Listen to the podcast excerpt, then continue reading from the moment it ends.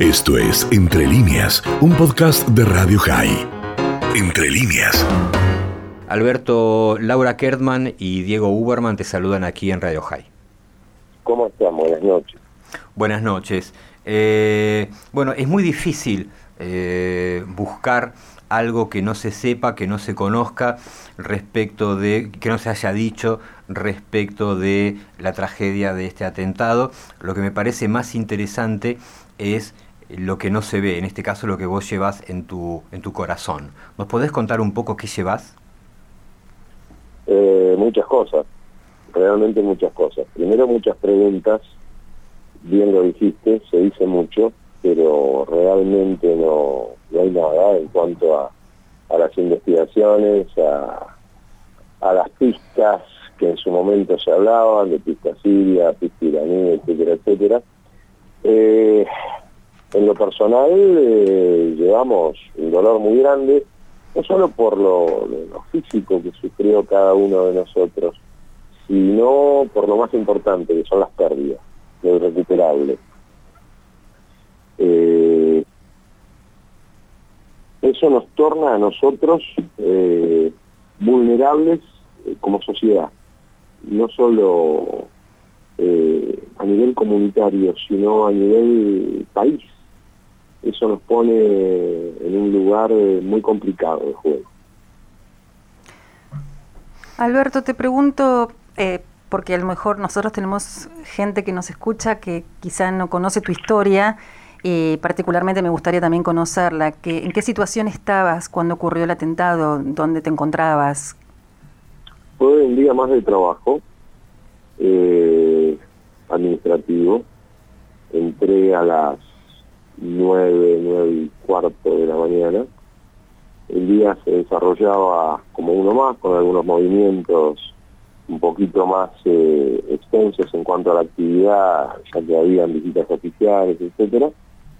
Eh, y fue transcurriendo un día normal, realmente normal, hasta que llegó el desastre, ¿no? El desastre que tiene que ver con, con el cruce de días, porque de repente el lugar donde yo estaba sentado, que era mi oficina, me pidió el lugar de Graciela Susevich de Levinson, una compañera de trabajo, para llamar a su casa que tenía la nena en adaptación en el jardín y no la vimos más. Mi oficina se derrumbó, yo quedé justo en el límite, en ese, donde se ve en la foto, esa foto patética de ese chapón colgando, bueno, yo quedé ahí abajo, abajo colgando, colgando con la expansiva eh, de uno de mis brazos, después me ayudaron a levantarme, a subir y vi que mi oficina no estaba, Graciela no estaba, el resto estaba destrozado y así se fue sucediendo de un día normal a un desastre. ¿Qué es lo primero que se piensa cuando ocurre una cosa así? Eh, la cabeza te pasa de todo. Eh, ¿Qué se piensa? No se piensa, se actúa, se, se... ¿qué pensás? Porque no te pones a conjeturar qué pasó, empezás a ver el desastre. Después eh, vas entendiendo la real magnitud cuando lo ves de enfrente o cuando intentás salir vas para abajo y la escalera no existe más y terminamos saliendo todos los que estábamos en el, en el tercer y cuarto piso saliendo por una medianera, por el edificio lindero de Suipacha.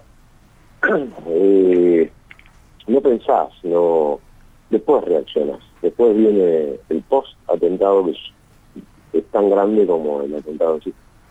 Pasaron 29 años, ¿sí? ¿Cómo, ¿Cómo fueron estos 29 años para vos? ¿Cómo te encontraron, cómo te encuentran hoy, más allá del reclamo de justicia? No, son... es un transcurrir de una vida, o sea, 29 años, yo era un chico, tenía 23 años y estaba recién casado. A los tres meses antes me había casado en diciembre del eh, 91 y va transcurriendo, se hace muy pesado con bueno, realidad de las heridas corporales, eh, después de las psicológicas, creo que quedan de por vida, es un post-trauma eso, eh, te cambia la, la, visión de la vida, te cambia absolutamente todo. Es más, todo va en función de ese trauma durante un tiempo y después lo que vos pensás que es normal eh, no es tan normal, pero tampoco podés hacer un análisis contrafáctico porque no sabés qué hubiera pasado si no hubiera sucedido el atentado. Eh, pero es una mochila, una mochila pesada mucho más cuando no tenés justicia, no tenés respuesta, no tenés, digamos, no, no, no tenés eh, la estructura que tenés que tener alrededor que te apoye. Eh, no solo a mí, el resto de los sobrevivientes, y te explico a los familiares de las víctimas, algo totalmente inexplicable de tenerlos con ellos y de buenas a primeras por por la voluntad y capricho de esa basura que puso de esa basura que pusieron la bomba existen más entiendo. Eh, vos tenés relación con, con otros sobrevivientes se siguen viendo comparten. Cómo cómo fue el día después sí la relación es constante. Hasta hoy somos una gran familia. El día después fue un apoyo mutuo. Todos nos apoyamos en todos. Eh, muy similar a lo que pasó con, con la gente de AMIA, de hecho tenemos también contacto con la gente de AMIA. Eh, el día después de todo fue diferente, porque le cambió la vida a todos en diferentes formas. Te repito, no es lo mismo ser sobreviviente y contarla que tener que hablar eh, con alguien que perdió un padre o un hijo. Entonces estás eh, eh, son dimensiones diferentes, porque acá lo que cambia es la dimensión, es el enfoque, eh, es el abordaje del día a día, pero sí, un apoyo, hay un apoyo constante, somos un grupo de gente que nunca nos politizamos, nunca eh, tomamos partidos de manera individual, sino que el reclamo de justicia es constante y unánime. Entiendo. Calculo, este, Alberto, que a lo largo de estos años, estos casi 30 años, viste pasar muchos gobiernos. Eh, ¿Con alguno te sentiste más cerca de una respuesta o de justicia o, qué? Eh, esa pregunta me la hicieron varias veces en el día de hoy. Vos ves que yo en mi discurso hablo que fuimos recibidos por Cristina Kirchner. En realidad sí fuimos recibidos, muy bien recibidos, atendidos en las necesidades. Hubo una ley que salió con una, ley de reparación por, por los daños eh, físicos más que nada, pero que es lo que yo hablaba también, y hablaba inclusive con gente eh, cercana al gobierno, que está todo muy lindo, todo muy bien y agradecido de habernos recibido, pero lo que queremos nosotros es justicia. O sea, eh, ¿Sirvió esto? Sí sirvió, un acercamiento. Un acercamiento de repente tal vez un poco mayor que te da cierta sensación medio de paradoja, ¿no? Porque casualmente fue el gobierno que, que, de repente tuvo más eh, cercanía con aquellos a los que se lo acusa de haber colocado la bomba. Ahora, con otros gobiernos, eh, bueno, con el gobierno de Menem, bajo el gobierno de Menem fue, eh, al principio parecía todo un circo mediático, tenían todo muy calentito para investigar y no se investigó nada.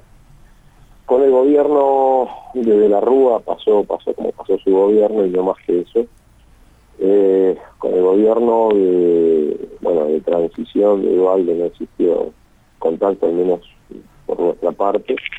Y con el gobierno de Macri nos recibió en casa de gobierno, perdón, en la residencia de Olivos, se planteó el pedido de, justicia, de investigación inmediata, y parecía que el hombre estaba en otra sintonía, no, no, o sea, todo bien, nos recibió todo bárbaro, pero no, nunca hubo avance y ningún gobierno, eso que quede claro en cuanto a la investigación. Entiendo. Alberto, antes de despedirte, una pregunta casi te diría íntima, si me la permitís. ¿Mm? ¿Volvés al lugar alguna vez? Sí, sí, sí, sí, sí. Al principio no podía, ¿sabes? Eh, después sí, sí, sí, claro, claro. Cuando paso y estoy cerca, pego la vuelta, estaciono el auto y me quedo. Pero sí, claro. Sí, sí, sí, de hecho eh, creo que es un desafío, es, eh, debe pasar a muchos sobrevivientes de volver al lugar de donde salieron. Eh, y hasta te diría, seguían, ¿no? Porque como que se mantiene todavía íntegro, depende cómo, cómo lo tomes. Pero sí, es un tema complicado, pero sí volví muchas Gracias, Alberto. Un abrazo grande y muchas gracias. Gracias a ustedes. Esto fue Entre líneas, un podcast de Radio High. Puedes seguir escuchando y compartiendo nuestro contenido en Spotify, nuestro portal radiohigh.com y nuestras redes sociales. Hasta la próxima.